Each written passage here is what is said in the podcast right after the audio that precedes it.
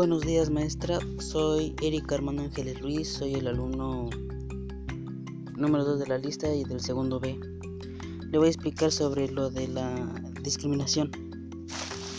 Bueno, la discriminación trata de diferente mm, y bueno, es trato diferente y perjudicial que se da en una persona por motivos de raza, sexo, ideas políticas, religión, etc.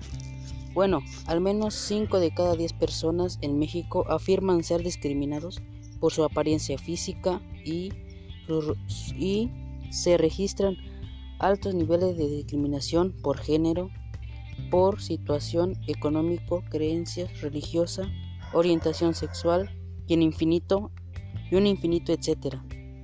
De acuerdo con información de la encuesta nacional de la discriminación realizada por el INEGI, el CONAPRED, el CANYUT y la UNAM en, en, México, además persiste un grado mayor de la un grado mayor de la discriminación en México, que se conceptualiza discriminación estructural, la cual ocurre cuando una persona